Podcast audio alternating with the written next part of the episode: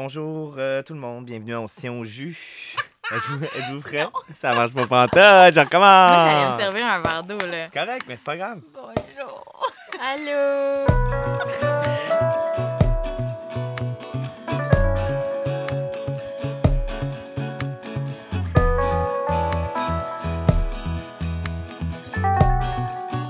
Hey, bienvenue à tient au jus. Oh, Vous êtes déjà crampés, ça commence très bien cette affaire-là. On se tient au jus, c'est trois amis, trois bouteilles, trois histoires et un podcast. Euh, c'est le plaisir. C'est correct, tu peux fermer la bouteille, Marie-Ève. Il y a pas de... Marie-Ève est en train de servir faire de des l'eau. bruits. Mais non, mais tu on peux y faire aller. des bruits, c'est correct, c'est juste de l'eau. C'est juste de l'eau. C'est, euh, on se tient au jus, c'est le plaisir de partager, euh, de partager des histoires qui sont liées au vin euh, parce qu'on en a tous puis on a envie de les raconter.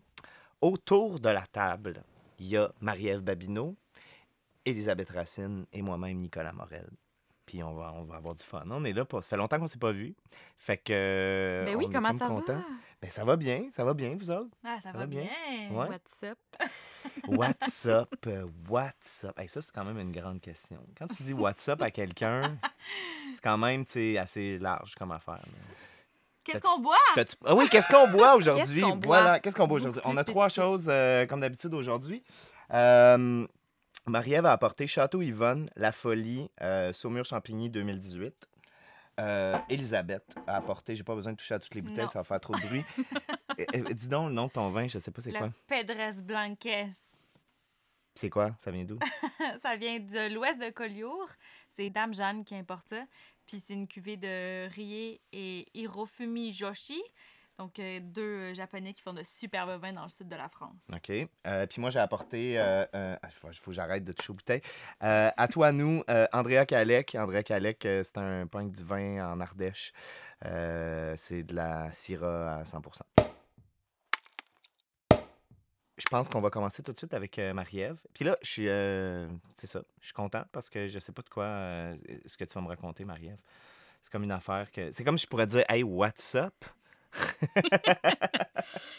Ben, au- what's up, Nicolas? Aujourd'hui, moi, je vous ai apporté euh, le vin euh, Château Yvonne, La Folie, euh, Saumur Champigny.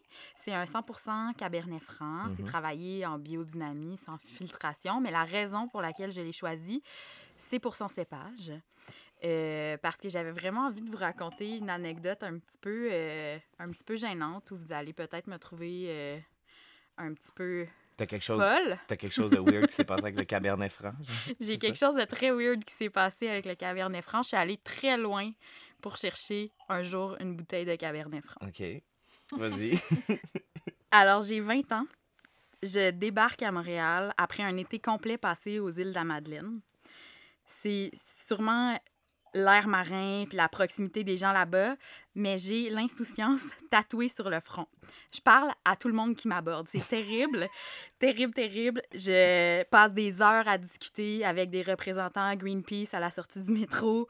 Je, je m'abonne à huit charités différentes. J'accepte des flyers évangélistes d'une gentille madame croisée dans la rue qui avait donc trouvé que j'avais un beau grand sourire. C'est vraiment, t'es vraiment comme la, la, fille. facile. La la, facile. la oui, ça, là, ça n'a aucun sens. J'ai, j'ai- j'ai 20 ans, j'ai quitté ma maison familiale. J'étais allée passer un été dans un paradis où tout le monde se connaît puis tout le monde est gentil. îles, ben puis là, oui, je débarque à Montréal. Fait Ben oui. bonjour. Je pense que c'est la même chose encore. Personne Exactement. ne veut abuser de toi. Non, non, non. Exactement, c'est juste un autre village. Euh, mon arrivée à Montréal marque aussi le coup d'envoi de ma propension à boire beaucoup. Donc, comme j'ai grandi à Gatineau, euh, tout le monde à Gatineau doit avoir une voiture pour se déplacer, Mm. sinon c'est c'est impossible. Puis, si tu bois, ben, il y a nécessairement quelqu'un qui est obligé de pas boire puis de te reconduire à la maison, sinon ça va te coûter 200 dollars de taxi parce que tout est trop loin. Donc, euh, quand j'arrive à Montréal, je me mets à être vraiment sur le party puis à capoter parce que tu peux rentrer en métro où ça coûte juste 15 pièces de taxi au pire si tu as manqué le dernier métro. Donc, euh, je, je commence euh, cette habitude-là. euh, euh, T'es en feu, là. T'es en feu. je suis en feu, Gros party, là. puis j'ai 20 ans. Sur le gros YOLO, là. Donc oui, j'avais pas d'allure. Euh, un soir, euh, je rentre un peu euh, pompette, comme à mon habitude, un mardi. Et je converse avec mon chauffeur de taxi. Dans le fond, je- c'est aussi une chose que j'ai commencé à faire euh, une fois arrivée à Montréal, c'est que je prenais vraiment souvent le taxi. Puis j'aimais vraiment ça, avoir des conversations avec, euh, avec mes, mes chauffeurs. euh, dans mon grand humanisme d'adolescente qui découvre le monde. Euh, donc, presque arrivé chez moi, on commence à parler de vin. J'en parle avec toute la connaissance générale qui me vient à l'esprit. Puis, ça doit ressembler à peu près à J'aime le rouge corsé, parce que c'est ça que je pensais à l'époque que j'aimais euh, dans le vin. Puis, j'aime le Cabernet Franc. C'était un des seuls cépages que je connaissais. Puis, je savais que ça goûtait un peu poivré. Puis, quand je parlais de vin, je parlais du Cabernet Franc. Euh, puis là, mon chauffeur me dit Ah, tu sais, lui aussi, il aimait, il aimait bien le vin, puis on jasait. Puis il dit Hey, j'ai une excellente bouteille chez moi, je pourrais te la donner si tu veux. What? Il est comme ça, te tente-tu? Tu sais, on était presque tenté là. d'aller chez moi pour que je te donne une bouteille, alors que t'es presque rendu chez toi? C'est un peu bizarre. Bravo quand même. Fait que là, j'ai dit oui, Ah ben oui, j'ai ça. accepté, Hey, évidemment. une bouteille gratis. Ben, t'as une bonne bouteille de Cabernet Franc, il L'occasion, est on 2 fait heures le du matin. Ben Pas de problème. Donc, oui, j'ai un petit peu honte de l'avouer, mais j'ai accepté très tard le soir de me rendre avec un parfait inconnu chez lui pour aller chercher une bouteille de vin. Euh, on a fait ce qui m'a paru être une demi-heure de char, mais on va lui laisser le bénéfice du doute parce que j'étais pompette. Il habitait où? T'en souviens-tu? Dans quel quartier? Honnêtement, je pourrais pas dire. Je sais qu'on est embarqué À- sur l'autoroute. À Saint-Jean-sur-Richelieu. Mais est- t'as-tu dit, je vais venir te reporter chez toi après, genre? Comme... On- moi, c'était l'entente tacite, là. Genre, Ah, on ouais, s'entend c'est que ça. Mais je peut-être qu'il m'attendais avait- à ce qu'il me Peut-être qu'il ramène avait chez pas ça nous. en tête. là. T'as-tu payé le compteur tout le long? Non. OK.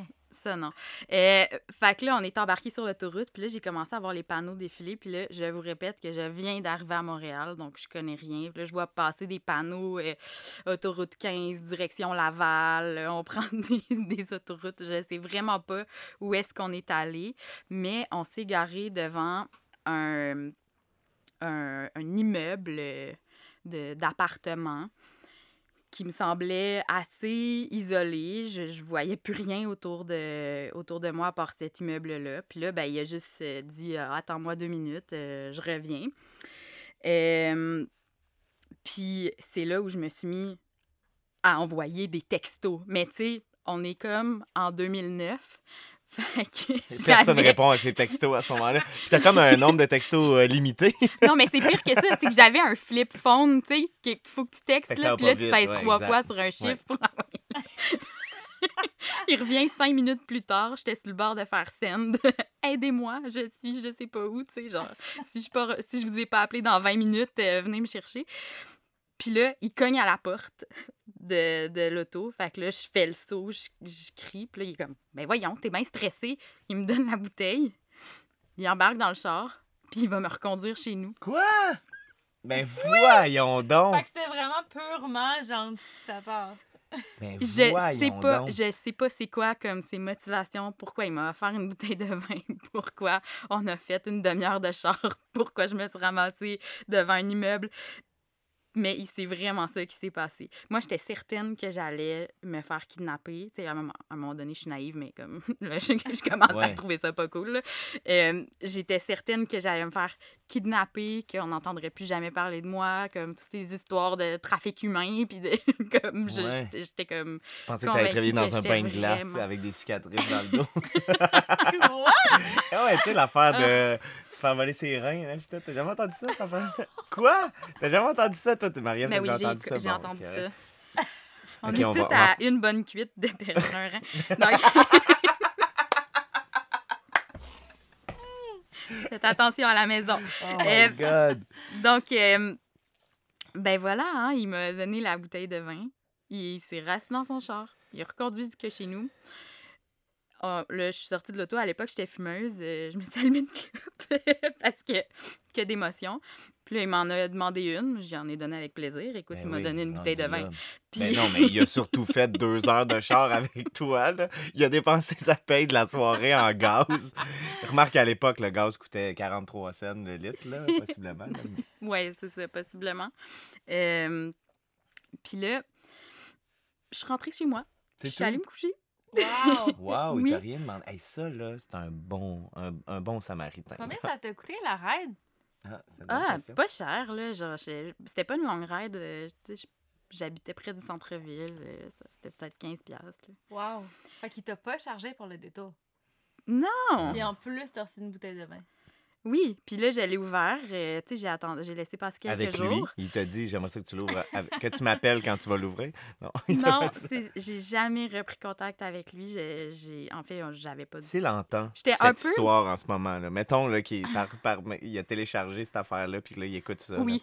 Es-tu peut- la personne qui m'a Ouais. raccompagnée en taxi? Peux-tu juste me dire où est-ce qu'on était? C'était en quelle année, ça? C'était en quelle année? C'était en 2009. En 2009 Ok, parfait. Septembre 2009. Je me souviens que c'était un soir pluvieux. Ok. Mais Fait euh, que tu y as goûté? j'y ai goûté. Au début, j'avais, je me suis dit, il est peut-être empoisonné ou c'est peut-être. euh, Ben voyons donc. je sais pas.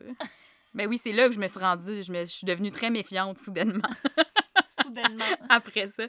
Puis euh, finalement, non. C'était bien bon. C'était, c'était du cabernet franc. Donc, euh, en l'honneur de. Ah, wow! C'était En l'honneur- puis- puis sais pas. Eh oui, santé, certain. En l'honneur En l'honneur, tu sais pas comment il s'appelait, hein? Il s'appelait. Moi, je vais l'appeler Cédric. Ok, fait que Cédric, euh, bravo, on boit à Merci, toi. Cédric. Merci, Merci, Cédric. C'est génial. Donc, aujourd'hui, j'ai encore le même appétit pour le bon vin. J'aime encore jaser avec les chauffeurs de taxi.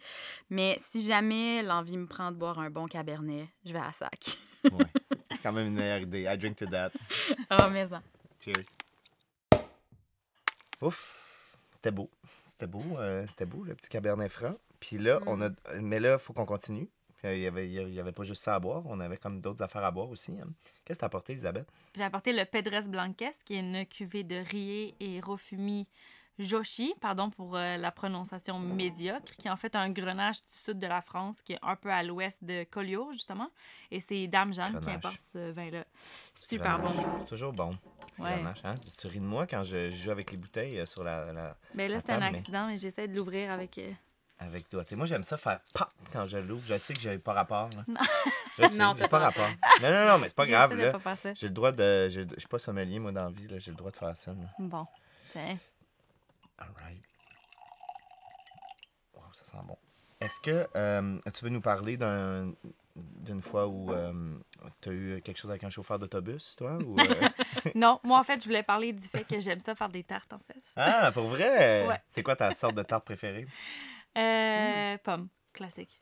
Classique tarte aux pommes. Ouais, ouais, ouais. C'est bon, ça, quand Mm. même. T'es-tu fait. Ouais. As-tu des... Ok, ben après ça, je vais te laisser. Là. Mais euh, tarte euh, tartin, ça se peut-tu? Tu sais, Ah, tarte ouais. inversée, là, Ouais. tarte. euh, Ouais. Quand même bon, ça. C'est comme Super bon. sous-estimé. Ouais, mais j'aime vraiment faire toute la pâte à la main, là, puis après ça, faire le- l'espèce de quadrillé. Genre, Ah ouais, ça m'amuse bon, énormément. Je trouve ça tellement esthétique. Ouais, c'est surtout, euh, j'ai l'impression, là, corrige-moi si je me trompe, là, je pense que j'ai jamais fait ça. J'ai déjà fait une tarte, mais pas euh, avec le petit quadrillé. Là.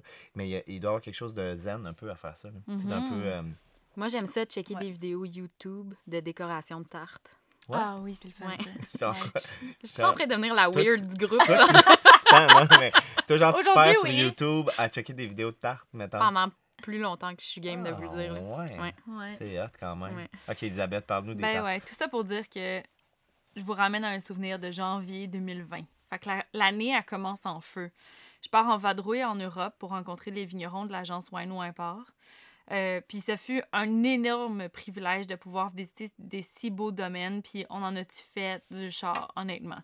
Une chance que les paysages sont magnifiques, puis que mes compagnons aient d'excellents goûts musicaux. Ça va pas sans dire que après une couple d'heures, bien sûr, dans un autre fuseau horaire, puis souvent pas de Wi-Fi, l'envie, elle me pogne de lire un peu. Tout en pogné en arrière d'un char, ça devient un peu lourd des fois. Mhm. Donc, on arrive à Beaune. Puis là, je décide de profiter de ma seule journée de congé, en fait, de tout le voyage, pour me promener un après-midi dans la magnifique ville. J'ai mes AirPods, AirPods pardon. Des AirPods? Ça, c'est des, ça, des c'est des AirPods, AirPods. pour femmes. les AirPods! des AirPods. Ils Ouais. vendent ça? Ah, J'ai commencé à dire ça, je pense. Donc, j'ai j'ai mes AirPods, mes lunettes de soleil, puis l'estomac complètement reviré de trop bonnes choses. Un beau moment en plénitude. J'arrive après une visite instructive aux hospices de Beaune, puis je me retrouve en face d'une librairie qui m'avait été chaudement recommandée, surtout dû à son profil orienté sur le monde viticole.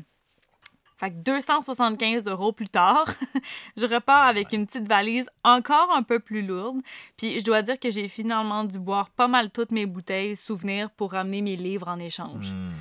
Je suis enfin prête à entamer mes lectures. Mon premier choix, en fait, s'est arrêté sur Le vin quand les femmes s'en mêlent. Puis, en fait, cette lecture-là, elle m'a fait voir que l'enjeu, il remonte pas d'hier. Puis, ça m'enchante sur plusieurs, points, sur plusieurs points, mais surtout de voir à quel point, historiquement, les femmes, elles ont tellement souvent été écartées des reprises de domaine, puis du vin, en fait, de façon générale, mais qu'elles aient su tailler leur place à travers ce chemin qui est vraiment caillouteux et vraiment trop souvent élitiste. Parmi toutes ces histoires que j'ai lues, il y en a une qui m'a qui a retenu mon attention en fait. Euh, puis c'est celle de deux veuves qui ont ben, qui sont en fait deux femmes qui sont devenues tragiquement veuves, qui se sont affiliées ensemble pour reprendre le domaine viticole de leurs maris respectifs. Il y en a une d'elles qui se prénommait Nicole Barbe Clicquot et l'autre Jeanne-Alexandrine Pommery. Puis les, deux- les deux femmes, elles étaient tellement business puis vraiment créatives. La première, elle a inventé le dégorgement, qui est en fait une étape cruciale dans la confection des champagnes. Et la deuxième, elle a inventé le champagne brut. Leur travail mutuel est aujourd'hui vraiment connu sous le nom de Veuve Clicquot. Puis je dois dire que ce sont peut-être pas les champagnes qui me bouleversent, mais cet exemple-là me fait vraiment assurément redécouvrir un nouveau respect pour des collaboratrices comme celle-ci. Ce qui me rapporte à un peu plus tôt cet hiver, euh, je travaille dans un événement, puis euh, je me retrouve avec la seule femme à servir du vin. Puis j'ai droit à plusieurs commentaires sexistes pour finalement avoir eu droit à un retourne à ton four faire des tartes. Mais attends, qui qui te faisait Ouais, des commentaires sexistes? euh? Les participants de l'événement. Mais- Mais toi, t'étais dans un événement comme... Tu travaillais? Mais y avait-tu un Ouais. four? Ah oui, je pense qu'il y avait un four. Mais t'avais-tu déjà offert des tartes? Non! Même Non, mais pas. là, il y avait un four, fait que c'était justifié quand même. Là. Il y avait quand même clairement quelque, chose qui pas Retourne au four, des tartes brûlent, Elisabeth. Des tartes! Qui s'occupe des tartes? Excuse-moi. Clairement, c'est moi qui s'occupe des tartes.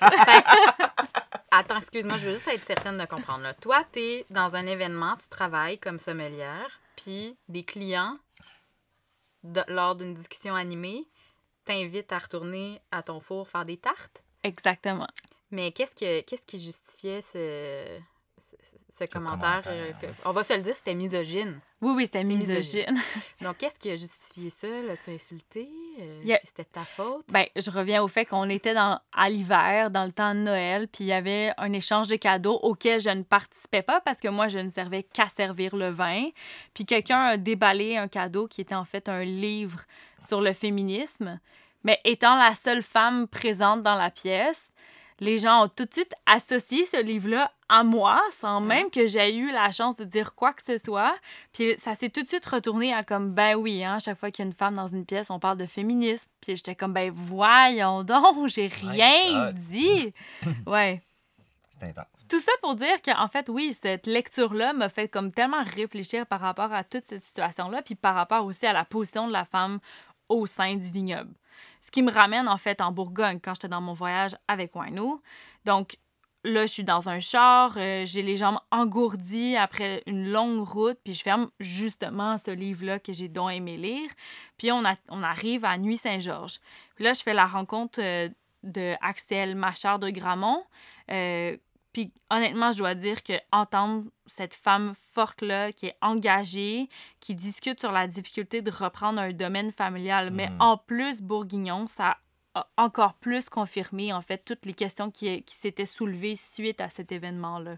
Hmm. Bien que nos réalités soient complètement différentes, j'arrive à constater la misère à non seulement arriver à se tracer une place, mais en plus à se faire respecter, ce qui est encore bien plus compliqué que ce qu'on pense Hmm. encore aujourd'hui, malheureusement. Mais c'est comme ça, mettons, dans ton travail à tous les jours? Est-ce que tu ressens cette espèce de pression-là, mettons, que tu sais, quand, quand tu travailles en restauration, quand tu travailles au jour le jour, est-ce que tu ressens, est-ce que, est-ce que tu, est-ce que les, certains clients te font sentir que t'es pas à ta place puis que tu fais une job de gars, mettons, là? ou- Honnêtement, par le passé, je dois dire que vraiment, ça m'est arrivé souvent d'avoir des espèces de commentaires un peu désobligeants du fait que j'étais la seule femme qui travaillait au bar d'un restaurant ou à se faire, juste avoir des petits commentaires un peu comme ça que tu te demandes si c'est toi qui capote de penser ça, Hmm. mais qu'en même temps, c'est tout le temps un peu mal placé. Mais plus les choses avancent, mieux ça va. Puis je dois dire que, je- tu sais, on est super fiers de toutes nos sommelières et sommeliers aussi qui font de super beau travail dans les restaurants à Montréal en ce moment.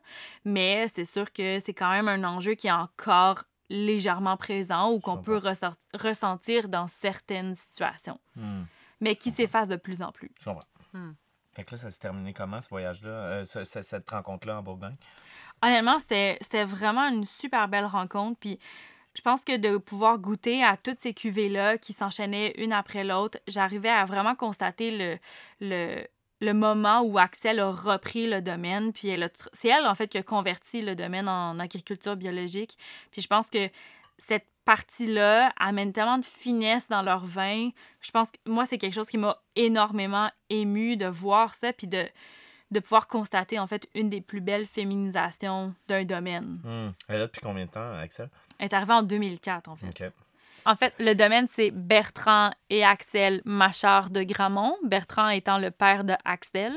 Mais elle, elle a rejoint le domaine en 2004 euh, pour euh, aider son père à, à continuer le projet, en fait, parce qu'ils ont fait un énorme travail, puis c'est tellement beau. Honnêtement, on- j'ai eu la chance d'y marcher euh, dans les vignes, sur des terrasses qui ont été creusées à la main. C'est comme à couper de souffle. Mm. Wow. Donc, c'est ça. Puis après, ça me, ça me ramène à mon retour au Québec. Je suis en train de défaire mes bagages, puis j'y déniche la seule quille que j'ai réussi à ajouter à mes, à mes valises Parce à travers tous mes livres, ouais. puis cette bouteille-là est super plaisante, en fait. Puis c'est un vin qu'on a eu euh, au restaurant au Nora Grey euh, qui m'a vraiment beaucoup plu. Donc, euh, c'est Dame Jeanne qui importe ce vin-là. Donc, je reviens au... C'est le Grenache 100% de Pedres Blanques, qui sont deux Japonais qui sont situés dans le sud de la France, qui font de superbes vins vraiment très aériens. Donc, leurs noms sont Rie et Hirofumi Joshi. Euh, voilà. Ton japonais était on point, là, quand même. Non.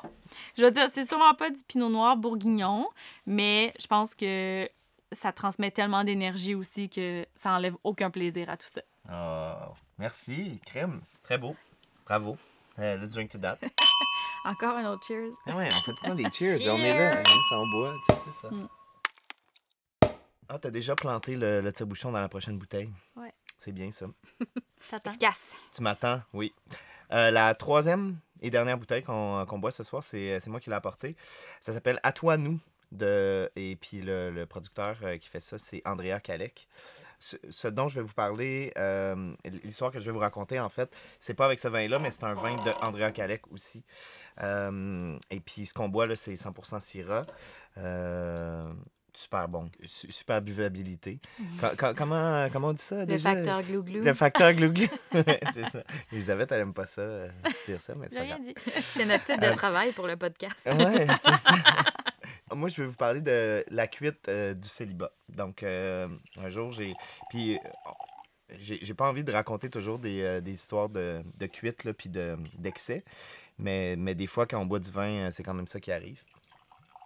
Puis, ce qui s'est passé, c'est qu'après après presque 12 ans de, de vie de couple, euh, ben, je suis redevenu célibataire au printemps 2019. Oh. Euh, Oh. Fait que, alors que, comme Montréal se réchauffait de jour en jour, et puis qu'on arrivait dans la période euh, où on se sent toujours un peu vendredi. Yeah. ouais, c'est un peu ça au printemps.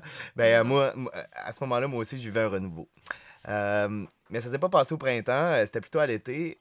C'était un soir du mois d'août. Euh, donc, c'est ça. C'est un soir du mois d'août, je suis à la maison.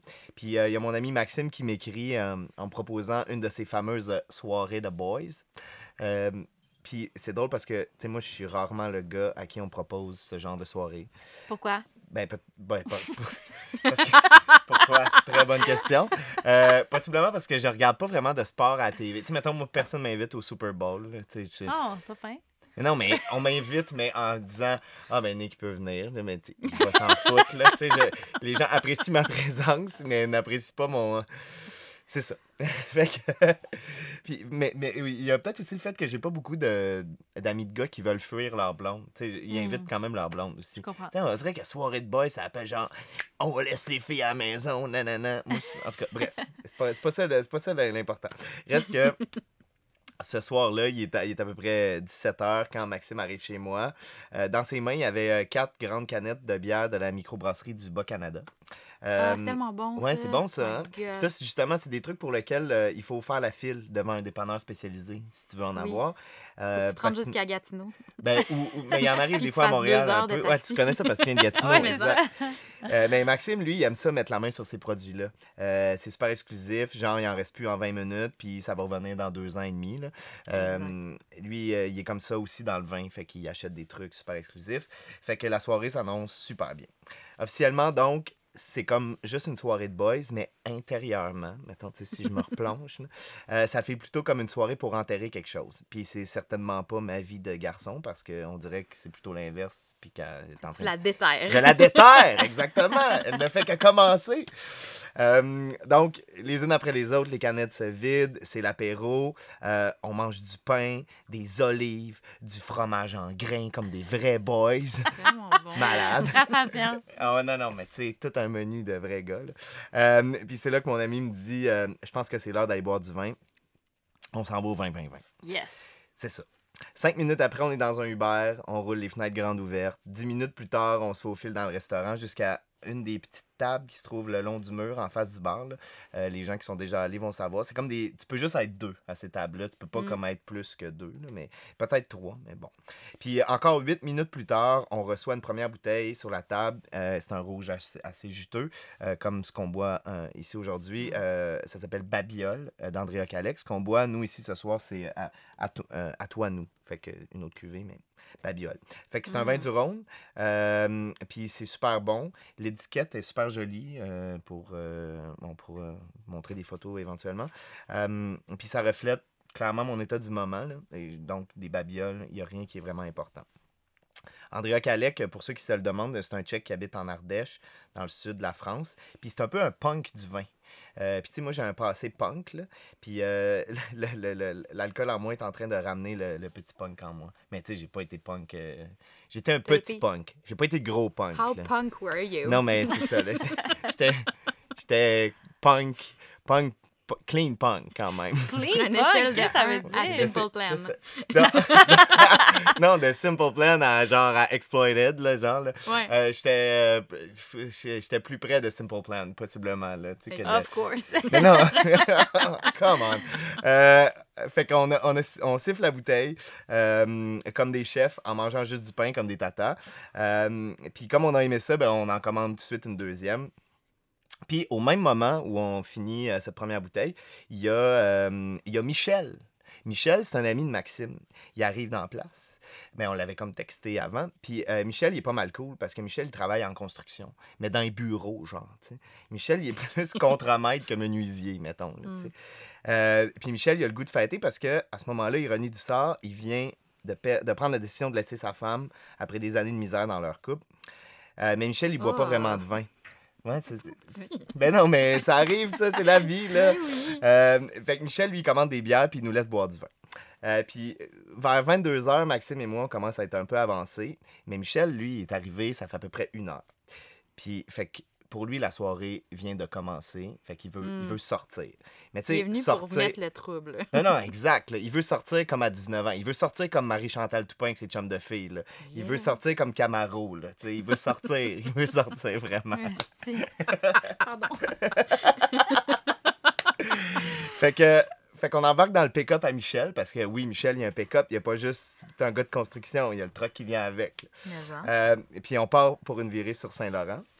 Euh, puis là, assis en arrière du pick-up, le vent- qu'est-ce qu'il y a? Une virée en pick-up sur Saint-Laurent. C'est malade, hein, quand même?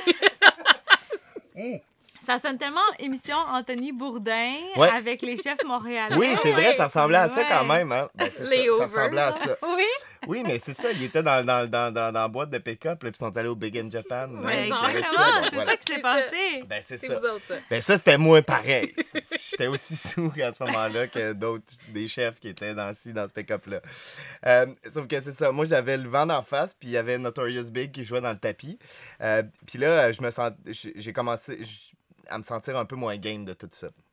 Euh, on dirait que le vin du punk d'Ardèche avait envie de, envie de sortir de moi pour aller visiter Montréal, quand même, un peu. là. Fait que. au coin de Saint-Laurent puis Sherbrooke. Euh, on, attend, on attend la lumière.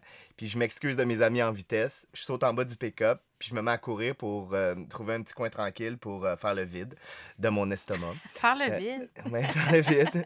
Reflect on my life, you know. Euh, euh, je trouve un petit parc pour me réfugier, faire mes affaires. Puis après, je sais plus combien de temps, je me dis qu'il faudrait que je retourne rejoindre les gars. Euh, mais en me mettant à marcher vers l'école privée, le club où on s'en allait. Connaissez-vous ça, l'école privée, vous autres? Ouais. Ah, J'ai été refusée. T'as été refusé à l'école? Pour je n'avais pas le bon dress code. T'avais pas de bon dress code? Qu'est-ce qu'il faut? Pour... T'étais pas assez de pour rentrer? linge. Ben voyons T'étais donc! pas... ils ont- Il fallait que tu déboutonnes un peu tes affaires. Bref, je, je sais pas, je suis pas allé. Euh, parce que euh, je me suis vu dans une voiture, puis il y avait mon, j'avais un air dégoulinant, démarche titubante, puis je me suis dit, ouais, je pense qu'on m'acceptera pas à l'école privée. Tu sais, genre, je serais pas, je serais pas admis pantoute. Fait que la morale de tout ça, qu'est-ce que 12 ans de vie de couple ont bien pu m'apprendre? C'est qu'il faut savoir quitter avant que ça dégénère. Savoir partir la tête haute et lire entre les signes de la vie. Hmm. Parce qu'une relation, c'est un peu comme un party. Quand ça commence, on est fébrile. Peu à peu, on se pose puis on devient à l'aise. Il y en a pour qui la fête se fige là, puis c'est bien tant mieux. Pour les autres, c'est mieux de voir venir sa sortie, de la préparer. Parce que les lendemains sont souvent bien plus difficiles quand t'as pas vu venir la fin puis que t'es le dernier parti du party. Fait que j'ai pris un taxi puis je suis rentré chez nous. Quelle sagesse. Ah, quand même, hein? Ah. Belle sagesse. Wow. Voilà, c'est ça qui se passe. Aimez-vous ça, ce qu'on boit? Ouais, c'est hein. super bon. Vraiment. Qui qui importe ça? C'est Ward et associé, je pense. C'est ça? Je pense que oui. Je pense que oui. Je suis content qu'on je suis content qu'on ait pu se parler encore ce soir. Avez-vous passé un bon moment, les filles? Ouais. Ouais? Vous avez aimé ça? Je suis contente de vous revoir. Euh, vous venez d'écouter un autre épisode de On tient au jus avec euh, Marie-Ève Babineau, Elisabeth Racine et moi-même Nicolas Morel. On tient au jus est produit par grand public et enregistré au studio Circonflexe. Merci de nous avoir écoutés. On aime le vin, on aime parler de vin et raconter des histoires de vin. Bye tout le monde. Bye. Ciao.